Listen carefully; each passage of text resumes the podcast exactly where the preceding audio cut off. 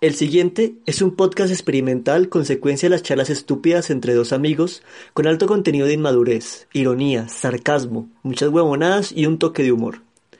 No se recomienda el consumo de tanta cháchara para personas que puedan sufrir algún tipo de reacción alérgica a las idioteces. Si decide continuar, será bajo su responsabilidad. Buenas y santas, ¿qué con yo allá con? Al con uno para el con dos, sí, R, le copio. Siga, siga el con dos para el con uno.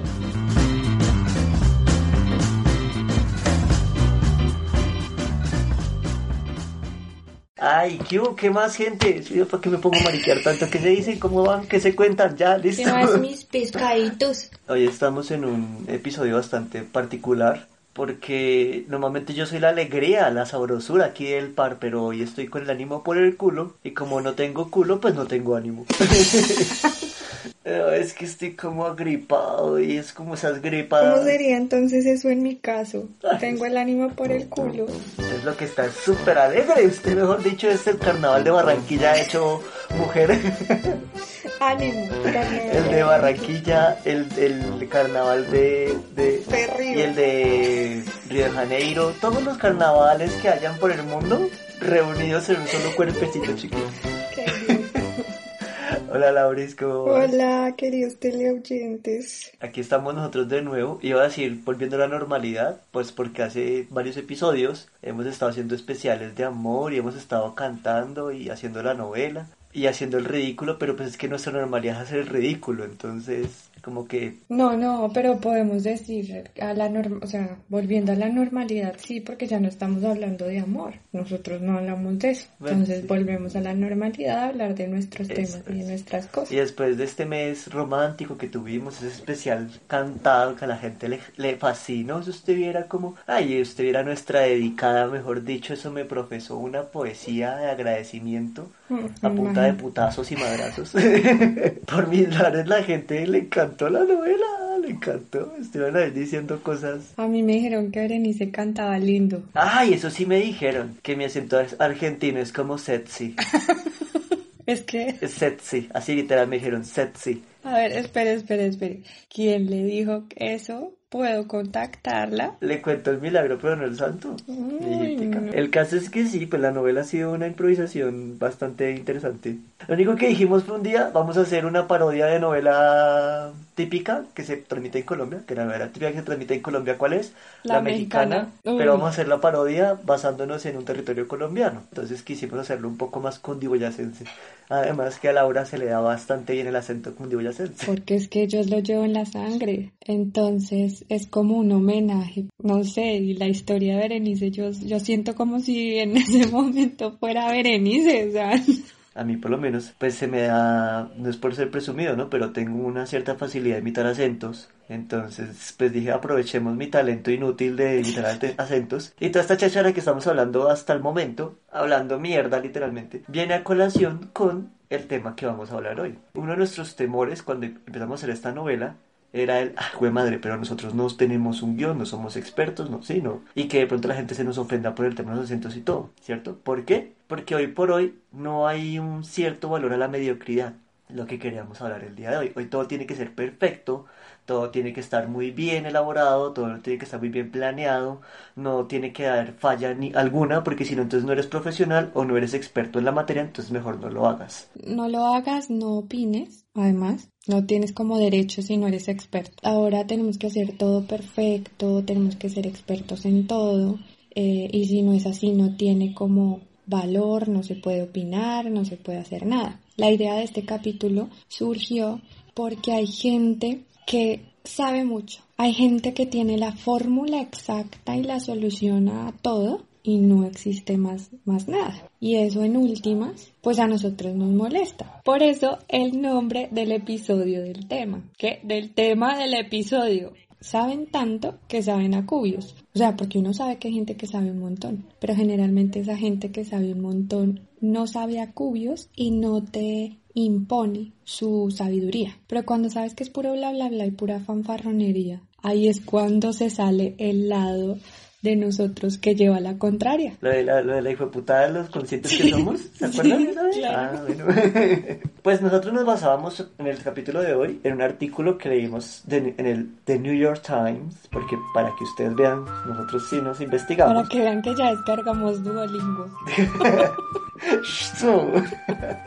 Eh, retomando en el, en el artículo que ponían The, The New York Times, que se llamaba así, El valor de ser mediocre, el periodista X hablaba de cómo las personas no tienen un pasatiempo definido hoy. Él decía, claro, la gente dice que no tiene pasatiempo porque hoy en día el mundo es acelerado, ¿no? Todo el mundo está del trabajo a la casa, de la casa al trabajo, que si no estás estudiando, estás... Sí, o sea, entonces estás ocupado 24/7 y al estar tan ocupado no te da tiempo para tener un pasatiempo.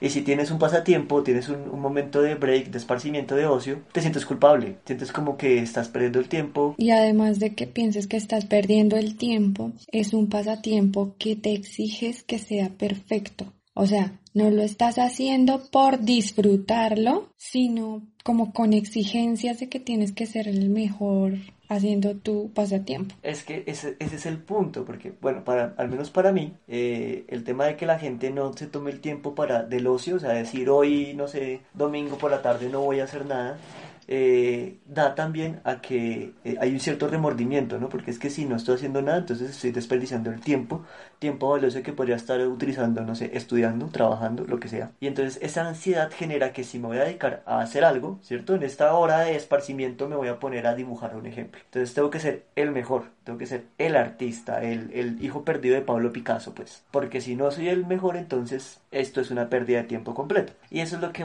lo que hablaba el artículo, de cómo hay que valorar esa, ese, ese, esa mediocridad en ese sentido, ¿no? En el que no soy experto, pero igual lo hago porque me guste, no porque tenga que ser profesional en las cosas. Si a mí me gusta correr todas las mañanas, entonces ya no, puedo, no, me conformo con correr, sino que tengo que correr la media maratón, tengo que participar en las Olimpiadas, tengo que, sí, porque es que ya solamente ir a correr, no, eso no es suficiente. Sí tiene un nivel de exigencia eh, igual al del trabajo por el cual le pagan. Y son dos cosas muy diferentes porque el- los hobbies, los pasatiempos, pues tienen que ser un poco más libres, no tienen que ser tan rigurosos, se tienen que disfrutar, pero pues no está pasando porque siempre hay un nivel de exigencia. No puede ser que a mí me guste pintar y lo haga mal porque estoy anhelando ser pintor. Que ese es otro tema ligado a, a esta generación, a este, este contexto social, y es que todo tiene que encajar en una etiqueta. ¿Sí? Entonces, si a ti te gusta pintar, eres pintora. Y tienes que volverte de pintora a partir de ahora. Si te gusta la música, tienes que ser músico. Si te gusta el cine, tienes que ser cineasta. ¿Sí? O sea, no, no puedes ser simplemente una persona que me gusta cantar y ya está. No tienes que entrar en la etiqueta de de... eso, sobre todo ahora en la época de pandemia, que había tantos, eh, tantos talleres online, tantas clases virtuales, tantos videos y tanto contenido en redes de la gente mostrando, no, todo el mundo haciendo ejercicio y entonces todo el mundo se convirtió en entrenadores, todo el mundo tratando de dar un ejemplo y ser un ejemplo y un modelo a seguir que incluso había gente que, que, se ponía a hacer ejercicio o que aprendía a cocinar y había gente que decía, pues no, a mí la yo en la pandemia no hice nada de eso. Yo no fui de las que adelgazó, yo no fui de las que me volví cocinera y además porque era, era eso, o sea, si uno, uno quiere digamos que mejorar en, en sus hobbies. Si, si, a uno le gusta la pintura, pues uno pinta y ya el simple hecho de estarlo haciendo constantemente porque es un pasatiempo seguro va a mejorar, sin expectativas. Eh, hay una aclaración porque hoy por hoy todo aparte que todo tiene que ser etiquetado, todo es ofensivo. No estamos haciendo aquí una oda o una invitación a que despreciemos el profesionalismo porque obviamente no es ese el punto. El punto es que si tu amigo teleoyente te ha pasado lo que nos ha pasado inclusive a nosotros también que hemos caído en eso, de querer hacer algo por el simple gusto de querer hacerlo y te, lleve, te ya la presión social te lleva a que tienes que ser profesional. Qué mejor ejemplo que este podcast, que yo dudé un montón en empezarlo a hacer porque yo decía, a ver, pero es que nosotros de qué vamos a hablar? Nosotros no tenemos nada que decir, que sirva. Entonces, así duré mucho tiempo mientras yo me insistía hasta que ya fue como bueno, No tenemos que ser expertos ni tampoco tenemos que decir nada que sirva. Todo el mundo está haciendo eso, pues hagamos lo que se nos dé la gana. Hablemos de las cosas que hablamos nosotros normalmente en una conversación de amigos. Lo puede escuchar alguien y si nadie los escucha nos queda solamente la satisfacción de que lo hicimos y de que hicimos un podcast. Entonces nosotros ahí corrimos el riesgo de, puede decirse, de ser mediocres. No, y aún hoy caemos en muchos errores. Aún hoy caemos en muchos errores, pero ya los relajamos. Ya es como que exageremos los errores o hagámoslos caer en cuenta de pronto que uno, en lo que, incluso en lo que nosotros estamos diciendo, que a veces decimos unas burradas y unas cosas que uno dice, pero ¿cómo dije esto? Pero pues ya eso no nos importa. Y más sabiendo que esto puede ser un pasatiempo. Porque es que una cosa es que tú lo hagas porque te gusta y otra cosa es porque ya la presión te lleva a que tienes que ser el mejor en todo. Que si te gusta ser el mejor, bueno, pero porque te guste. O sea, era lo que yo le decía a Laura. ¿Cuándo vamos a dejar de hacer este podcast? Cuando ya veamos que el podcast nos está llevando a la presión de que no, no lo disfrutamos. O sea, hasta el momento estamos disfrutando hacerlo, pero si llegara, llegara el momento mañana, no sé, en que pues, seguimos haciendo estos y no lo disfrutamos, sino que lo hacemos por obligación, con nosotros mismos inclusive, porque realmente no tenemos obligación con nadie, si somos honestos, pues eso ya no tiene sentido, ya, ya, ya pierde la gracia. Eh, el, el autor del artículo también decía algo que a mí me parece muy bonito, es de los talentos modestos. Puede que una persona tenga una afición y no lo haga bien y se lo disfrute y se lo goce y eso le eso lo llene mucho. Y puede que haya una persona que tenga un talento y que sea bueno en eso y que sea modesto pero es que todo el tiempo tenemos que rendirle cuentas a todo el mundo, incluso en nuestros pasatiempos. Y si no damos unas cuentas que uno sospeche que la otra persona pueda valorar, entonces nos sentimos perdiendo el tiempo o nos hacen pensar que estamos perdiendo el tiempo. Dar un ejemplo, sí, que yo mismo lo he vivido. Que lo haga bien o no ya es otro tema, pero a mí me gusta cantar. Y soy consciente que no soy el experto en cantar, ¿sí? Yo sé que, que canto mal, pero este podcast para mí ha sido como el... Si hay que hacer el ridículo y hay que hacerlo mediocremente, hay que hacerlo mal, pues hagámoslo mal. Con, hay que hacerlo también. Con ganas. Porque hasta para eso uno tiene que hacer las cosas bien, exactamente. Entonces si hay que hacerlo mal, pues cantemos bien mal. Para mi sorpresa ha gustado. Digo, para mi sorpresa porque... tengo dos teorías al respecto. Una, entonces no cantaba tan mal como yo creía. O dos, que es la que me, me inclino más por esa, nuestra audiencia es muy masoquista. O nos quiere mucho nos hemos dado a querer. Esa es una tercera. Eh, a mí me pasa, yo tengo otro ejemplo ya que me hiciste pensar, que es como, yo quiero hacer tal cosa, pero es que yo no sé hacer eso qué vergüenza con la gente que sí sabe hacer eso. Entonces, por ejemplo, me pasa con la música también. A mí me gusta cantar. Y eso que te dicen, ay, sí, cantas muy bonito, no sé qué. Y yo soy como, como, hombre, es que hay gente que de verdad sí lo hace bien. E incluso es que en mi casa nadie sabía que yo cantaba, solo mi papá porque era con quien cantaba. Y ya llega un punto en que tú dices, bueno, es que a mí esto me gusta. Y encuentro gente por el camino con la que puedo cantar y encuentro espacios donde puedo cantar.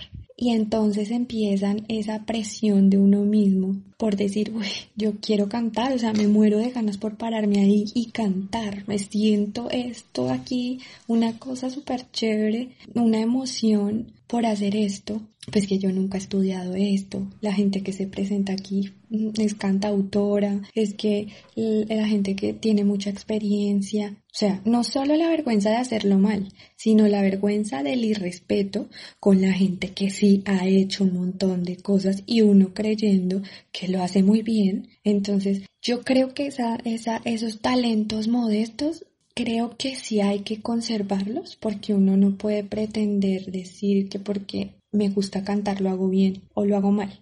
O sea, uno no... Porque he visto, he visto casos que a mí me dan un poco de vergüenza de gente que es demasiado confiada. me dan vergüenza y a la vez siento admiración porque me gustaría tener esa seguridad que tiene esa gente al decir al decir muy firmemente, no, es que yo soy muy bueno dibujando, es que yo canto súper bien, es que no me has oído cantar y además muestran videos y, y muestran un montón de cosas y yo digo, bueno, bien, sí, como que y vas a ver y de pronto no lo hacen, no lo hacen tan bien. Ahí viene lo del valor de la mediocridad. No lo hacen bien, pero se lo gozan. Pero también pienso que hay un punto en el que tiene que haber un talento modesto no puedes decir tampoco, es que yo lo hago súper bien y creerte súper wow. No, disfrútalo, disfrútalo, pero no, no te eches flores. No, no sé, no sé cómo explicar es eso. que no necesariamente tienes que ser bueno en algo, ¿no? Yo te entiendo, yo te entiendo porque digamos que yo diga que me gusta, qué sé yo, bailar y no soy bueno bailando. Un ejemplo porque yo sí soy bueno bailando, modestia aparte. pero, pero poniendo un ejemplo, que yo diga, no, es que a mí me gusta bailar, pero, pero no soy bueno, entonces como no soy bueno, no bailo a pesar de que me guste, pues no, no exacto. igual voy a bailar. Sí, pero tú no estás diciendo no, mire mis pero videos. soy consciente, exactamente. Soy consciente que yo no soy material para presentarme en un reality show, pues, ¿sí? que vean aquí el nuevo bailarín estrella, la sensación del año. Pues no. Esa es la conciencia que yo digo de esos talentos modestos. A mí particularmente me cuesta mucho hacer algo si yo no lo sé, porque yo siento esa presión. Mira, a mí me, me hiciste acordar que a mí me pasó algo muy charro hace unos años. Y es que yo sé tocar guitarra, ¿cierto? Normal, lo básico. Yo no es que sea Jimi Hendrix con la guitarra. La guitarra a mí no me mata. A mí me gustan otros instrumentos más raros, ¿cierto? Y en esa búsqueda de instrumentos raros yo me compré un ukulele en una ocasión. Pero eso ya no es raro. No, ya no, pero en su momento lo era, ¿sí? Aclárese. pero el caso es que a mí me gustaba y yo empecé a tocar el ukulele. No era bueno, pero me gustaba el ukulele. ¿Qué pasó? Alguien me hizo alguna vez un comentario. También va muy ligado al carácter de uno sí, ¿no? Sí. Pero eso también va muy ligado a la, a la percepción que tiene uno mismo de lo que uno, en lo que uno es bueno o es malo, talentoso o no. Y, y también al valor que tenga para uno esa actividad. Exacto. Entonces, ¿a qué va? A que entonces yo me compré el ukulele, lo estaba tocando desde que en varias ocasiones, o sea, varias personas me refiero en, en, distintas ocasiones me hicieron el comentario como, pero si usted no es bueno para tocar la guitarra, ¿para qué tocar eso? Y yo con eso, me, ya, con eso lo vendí y dejé de tocarlo. Y después digo, pues qué estúpido. O sea, pues yo, yo era consciente que no era bueno, es que yo no lo estaba tocando para ser bueno. Sí, o sea, yo simplemente quería tocar el ukulele para mí. Pero lo dejé de hacer porque la gente empezó con sus maricadas, como la gente que le gusta meterse donde no. Y uno cae muchas veces en eso, ¿no? O sea, esta es la presión que generan que uno consciente o inconscientemente, porque en ese caso, por ejemplo, fue inconsciente. No fue decisión mía, sino poco a poco lo fui dejando hasta que ya, baila,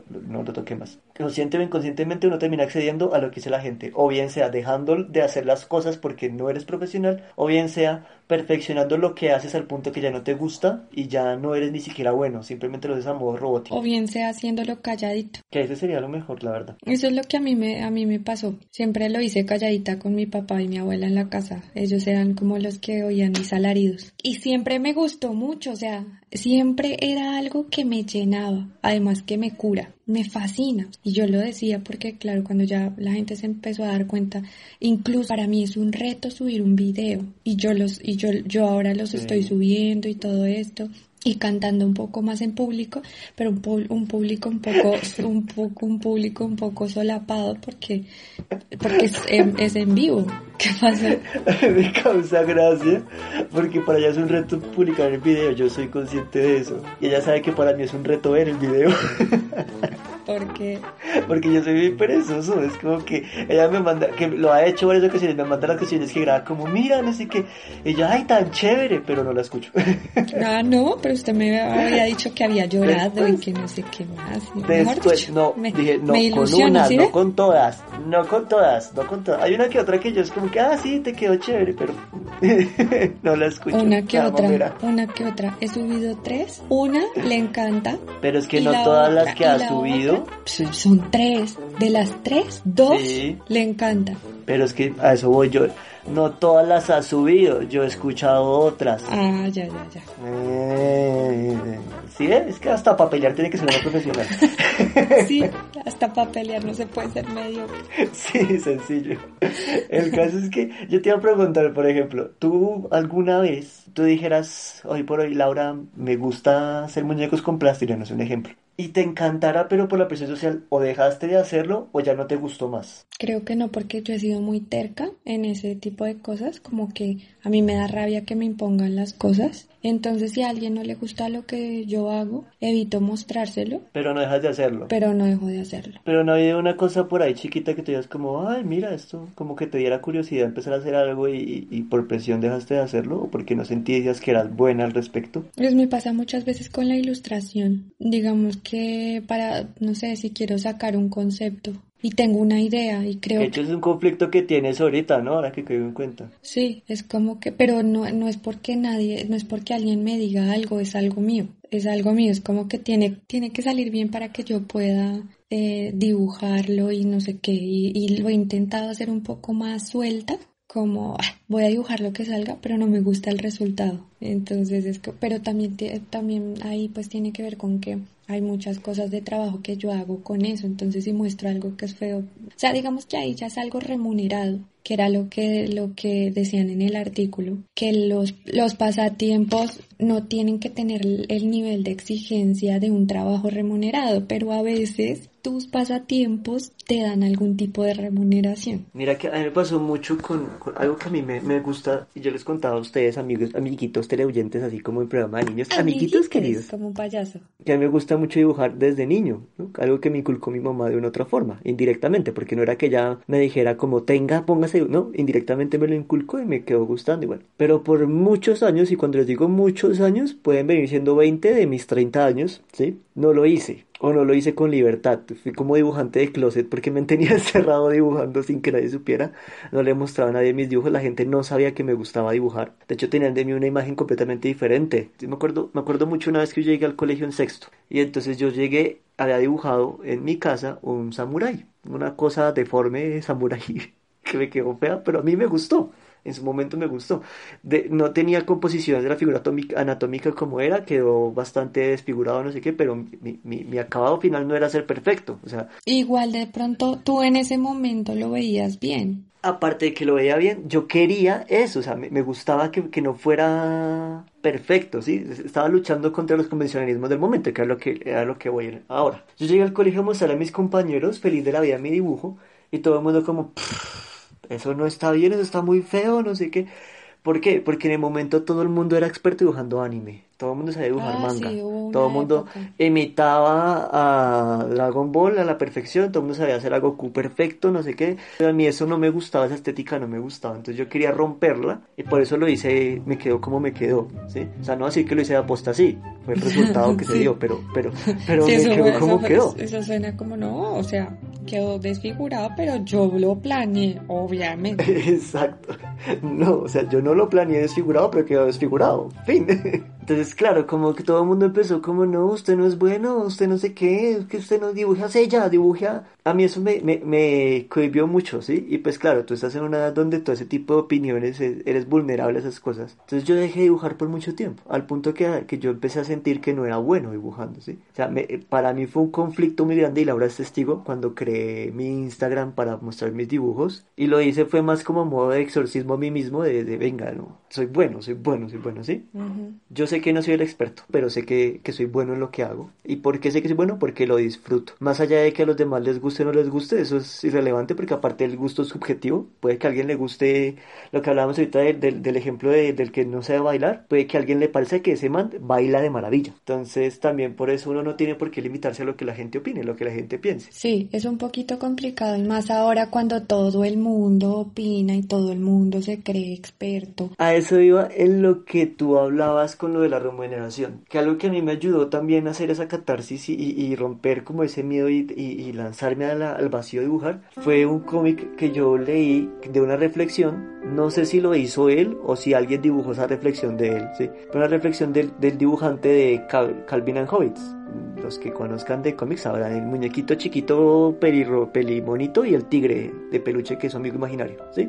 Bien, el man hablaba de cómo él eh, se dedicó a ser eh, diseñador, pero a modo de publicista, él era publicista, perdón, y trabajó en eso, no sé qué, porque siempre le gustó cómo dibujar desde niño, pero los papás le enseñaron que tenía que buscar algo que le diera plata, y dibujar no daba plata. Entonces él a modo de hacer un censo entre la plata y, lo que le gustaba, pues se dedicó a la publicidad. Cuando se fue a trabajar, tenía un buen empleo, ganaba plata, no sé qué, pero no era lo que le- no era lo que le apasionaba, porque realmente la publicidad no es lo mismo que dibujar, la ilustración no es, no es precisamente publicidad, son, son dos temas completamente diferentes. Y el man un día teniéndolo todo, teniendo el empleo, el trabajo, no sé qué, esposa, toda la cosa, se cansó de ser publicista y decidió renunciar. Y se dedicó a hacer un cómic de un niño con un Amigo peluchito. Exactamente. Pues cuando por fin se dedicó a hacer lo que le gustaba, hoy por hoy Calvin y Hobbits cuánto no ha ganado. O sea, es un cómic que se, ve, es conocido internacionalmente, el tipo se ha ganado mucha plata, no sé si ya está muerto o no, realmente no, no, no, no conozco esa parte, pero de que el tipo pudo vivir bien de solamente crear estos cómics de Calvin y Hobbits. Entonces es eso, como que no tiene que ser siempre algo que te dé plata, simplemente algo que tú disfrutes hacer que la plata llega sola. O sea, puede sonar muy fantasioso o muy... Utópico. Utópico, pero pasa realmente pasa. Y hay muchos que trae dificultades, yo no voy a decir que no las traiga, ¿sí? Porque obviamente no es seguir el camino convencional. Lo que pasa es que uno cuando escucha esas historias las escucha así, ¿no? Uno escucha esas historias de, no, pues el man se retiró de trabajar y se dedicó a hacer su cómic y fue exitoso. Pero es que en medio de eso, me imagino las puertas que el man tocó, a donde con quién habló, cuántas personas le dijeron que no, en algún momento no tenía plata y tuvo la presión de no tener un trabajo, pero de seguir luchando, o sea, no sé, en el camino se encontrará con muchos pero, no es, no es una historia que uno diga pues así mágica, se retiró del trabajo, se puso a hacer su cómic y, y, ya. Exacto, que el día siguiente ya lo contrataron, pues sí, no, exacto, Exacto, eso es como un, una crítica para mí, de mí para mí, por ejemplo, con el podcast, con cantar, con muchas cosas, no las dejo de hacer, pero me cuesta, digamos que compartirlas o, o, cosas así, porque pienso que en realidad ahora a la gente no le importa nada de nadie Em, y que pues compartir algo con alguien al que no le importa, pues mejor uno no lo comparte y se queda calladito y ya. Siempre hay un dedito por ahí diciéndole, ay no, no sé qué, por ejemplo, cuando, cuando yo canto, hay gente que, hay gente que dice como, no, sí, muy bonito, ay, cómo le suena de lindo, ay, pero tan bueno que sería que tomara clases de canto. Tan tiernos los desgraciados. Sí. Ay, un, profesor de técnica vocal le vendría tan bien. Ay, cantas tan lindo. Intenta cantar con la boca cerrada la próxima. Exacto. Entonces, sí, no sé, hay gente como que hace sus comentarios como, como si fueran una crítica constructiva, que lo hablábamos en otro capítulo, que cuando alguien se acerca a ti y te dice, ¿puedo darte una crítica constructiva? Eso no es constructivo. O puedo darte un consejo, eso no es un consejo. O sea, un consejo que me lo diga un músico y que me diga, mira, abre más la boca, cierra la boca, eh, pronuncia mejor. Eso es dar una opinión experta, ¿no? Sí, incluso he tenido opiniones expertas de gente que es como eh, así de música del jazz. Yo no sé nada de música, yo no he estudiado nada. Si acaso tengo idea de solfeo y creo que soy afinada por oído, pero no, no porque haya estudiado nada he conocido gente de jazz que son súper estrictos con todo. He compartido cosas, incluso hemos empezado a cantar juntos y es como, como un acompañamiento que me iban a hacer alguna vez. No, pero es que estás entrando en re sostenido. Yo, pero es que yo no sé música, tranquilo. Le dije alguna vez, no pasa nada, yo canto a capela. Entonces yo también ahí me di cuenta del perfeccionamiento que te van a hacer sacrificar la emoción. Si yo estoy pensando en la nota exacta, además que ni siquiera sé cómo caer en una nota exacta porque no tengo ni idea, nunca he escuchado, de, no, no sé. Si pienso en eso, no disfruto lo que estoy cantando ni lo siento. Entonces, yo en ese momento llegué como a la conclusión, vale, si hay alguien con el que yo pueda estudiar, no sé, una técnica de respiración, que me diga module, cierre la boca, abra, como ese tipo de cosas, vale. Pero si yo voy a tener que aprender a cantar con esa exigencia y con esa rigurosidad en la que hablan en el artículo, que se me tiran todo, que yo le dije al Señor, tranquilo, yo canto a capela, o sea, hago el ridículo yo sola, pero pues yo me disfruto mi ridículo. Aparte porque ya era un reto presentarme con gente, eso ya era un reto. No me iba a poner a más encima, echarme otro bulto encima porque no estoy entrando en la nota y sentirme culpable porque hay un error que estoy cometiendo. Entonces, por ejemplo, eso responde a una de tus preguntas. No he dejado de hacer lo que me gusta, aunque es un reto para mí, justamente porque no soy experta y da un poco de cosa echarse al agua sin ser experta, pero tampoco he puesto límites con, como con la gente que quiere como, como, no sé, bajarte los, los ánimos con las cosas que te gustan hacer. Ayer, por ejemplo, me, me daba cuenta, estaba hablando con una amiga, me estaba hablando precisamente ella de la novela, ¿no? Y cómo fue chistosa la novela que hicimos y bueno, todo el cuento. ¿qué Y me decía ella que, y me decía que, no me hizo gracia, no me hizo gracia. el caso. Eh, Sí, me hizo perder. Ay, lo desconcentré. Ay. Pero bueno, el caso es que me estaba diciendo que, que, tan- que me salía bien el tema de los acentos y que no sé qué y toda la cosa. De hecho, fue ella la que hizo el comentario del acento, argentino sexy, ¿sí? Y entonces yo, me- o sea, yo la escuchaba a ella y yo me puse a pensar en un par de cosas en las que, Ujú. entre comillas, me va a dejar de interrumpir, ¿sí? Gracias. Ay, ¿por qué se pone Eh, nervioso? Porque usted no me está dejando hablar. Déjeme hablar, ya me está sacando la piel. más, fastidiosa. Experta en ser fastidiosa, ¿verdad? Ese es mi, ese es mi pasatiempo. Sí, debería dictar clases. Y soy experta. En realidad ahí dictamos clases los dos, pero bueno. me hizo el comentario como deberías dedicarte a eso, o sea, como, como en plan de sácale provecho a saber hacer acentos y buscas algo en lo que puedas generar una remuneración económica de eso. Lo- mi frase en el momento fue como... "Pff, yo soy experto en cosas inútiles, pero después, después ella me decía como, como que me hizo el comentario ya de como no, tan bobo. Y yo también reflexionaba como, oiga, no, pero ¿quién dijo que eso es ser inútil? O sea, ¿quién dijo que uno tiene que ser el, el, el, el útil en algo o que lo que uno sea bueno tiene que ser, no sé, es que no sé ni qué frase ponerle? Útil, sí. Útil y productivo. ¿A qué, a- o sea, ¿a qué venía esa reflexión? A que yo conozco mucha gente que critican las artes en sí, ¿sí? Le- Les parece una pérdida de tiempo que alguien se dedique a la música o que alguien se dedique a la danza, etc. Pero este tiempo de confinamiento, en donde han tenido que verse encerrados con sus cuatro paredes y con sus solos, con su soledad, pues las artes son los que los han sacado de la locura, ¿no? O sea, el estar viendo una película en Netflix, el, el arte, el cine es un arte. El escuchar una canción, la música es un arte. Entonces son las artes las que los, han sacado de la locura. O sea,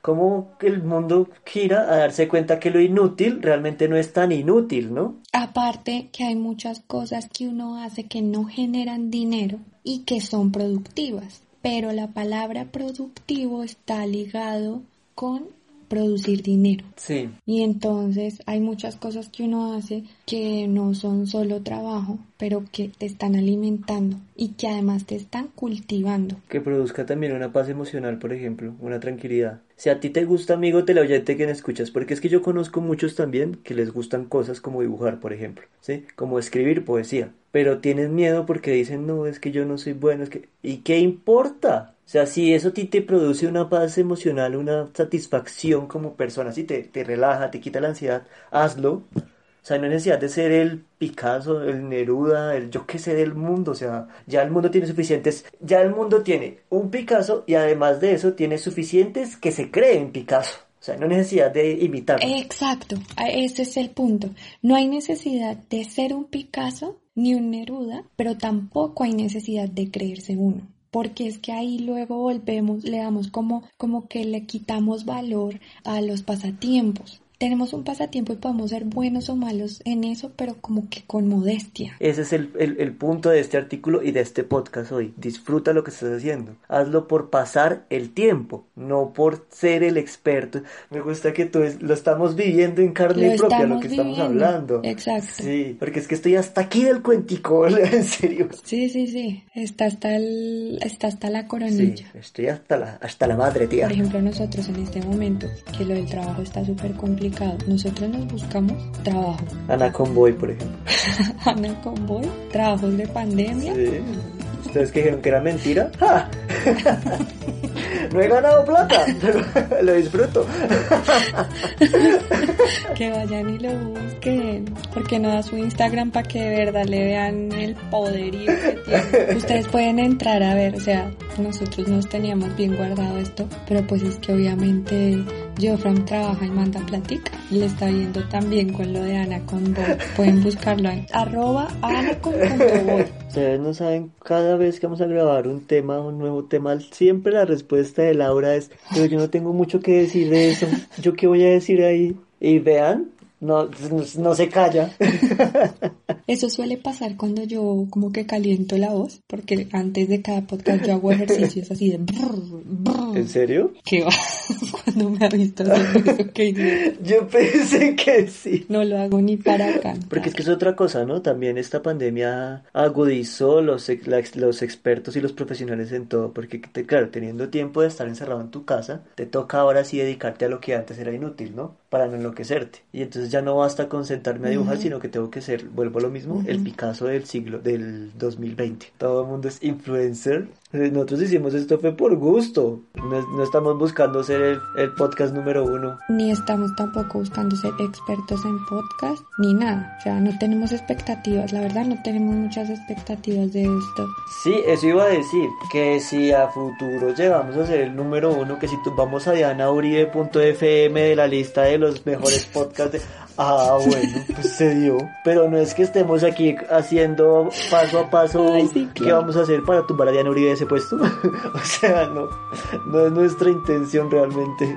Una pequeña reflexión para que todo el mundo la, la tenga presente, ¿no? Y es que inclusive a la gente experta en las cosas también los están atacando. O sea, si tu amigo teleoyente hoy tienes miedo de sentarte a escribir una canción porque no eres el experto, pues mira que hay gente que, que es experta y aún así la gente los jode y los jode y los critican, ¿sí? O sea, me acordé precisamente tomando el ejemplo de Diana Uribe. Ella es una experta narradora de la historia y ella ha viajado y indaga y, y aún así cuánta gente no la critica que porque no es historiadora. Tomando ese ejemplo. Entonces, pues, pues, bueno.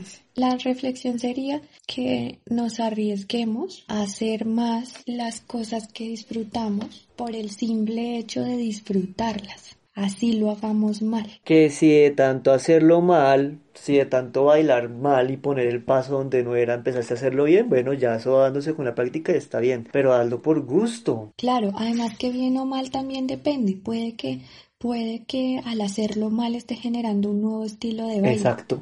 Tú que sabes ahí, como el samurái ese que yo hice. Mi intención era generar un nuevo estilo de ilustración, claramente. Sí, sí, sí. Claro, Lo que pasa es claro, que claro, estaba claro, adelantado a su claro. época, ¿no? yo O sí sea, he por sabido que yo, yo he nacido, en, Claro. he estado adelantado a, a mi tiempo. En unos 20 años la gente va a valorar mi trabajo. Así como hoy por hoy valoran, digamos, el trabajo de Van Gogh, que en su momento nadie lo, lo valoró. Pues así va a ser conmigo. Va a pasar, va a pasar. Ay, no mentiras porque hoy muero pobre también. Ay, no mentiras, toco madera, toco madera porque hoy me muero pobre también y no, aguanto.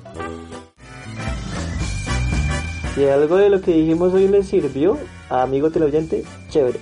Si no te sirvió, chévere también. o sea, nuestra intención realmente, al menos quedó claro que yo estoy esta- estaba emputado hoy con este tema, porque es que tenía que desahogarme, ¿sí? Así que, querido teleauyente, nos animamos, ustedes, entre ustedes y nosotros, a que nos arriesguemos a hacer las cosas que nos gustan por el simple hecho de disfrutarlas y no más. Y si usted es uno de esos cubios, por favor, sea un poquito más consciente y póngase a disfrutar de sus hobbies también. Mejor dicho, si usted es uno de esos cubios, coja oficio y cállese la gente. Tal cual me gusta. y ya, pues conclusión, eh, ya tenemos muchas, ahí escucharon lo que les sirva bien, lo que no les sirva tan bien. Si nos quieren dejar de seguir, dejen de seguirnos, no nos importa. Si nos quieren seguir, pues síganos, tampoco nos importa. Ahí está en nuestras redes, se los digo así emputado para ver si así sí funciona que nos empiecen a hablar y a interactuar, porque es que aparte no les da la gana de decir nunca nada, ¿no? Pero como no se les puede obligar. En las redes nos dejan hablando solos, pero si están ahí diciéndonos cositas por WhatsApp y por mensajes internos. Pero si quieres, síganos. Ahí, arroba Palomo Laura, arroba Don Grimaldo, arroba Calibo con su tema punto podcast. Y si no quiere, pues no nos siga, no nos importa tampoco. Bueno, nos despedimos porque hoy grabamos más tardecito, así que hay que ir a dormir. y en España esta tarde, sí. Se les quiere, gracias por oírnos y por oír nuestras opiniones. Y para terminar ahí con la guachada, como dijo Andrea, vemos gonorrea. Adiós. Adiós.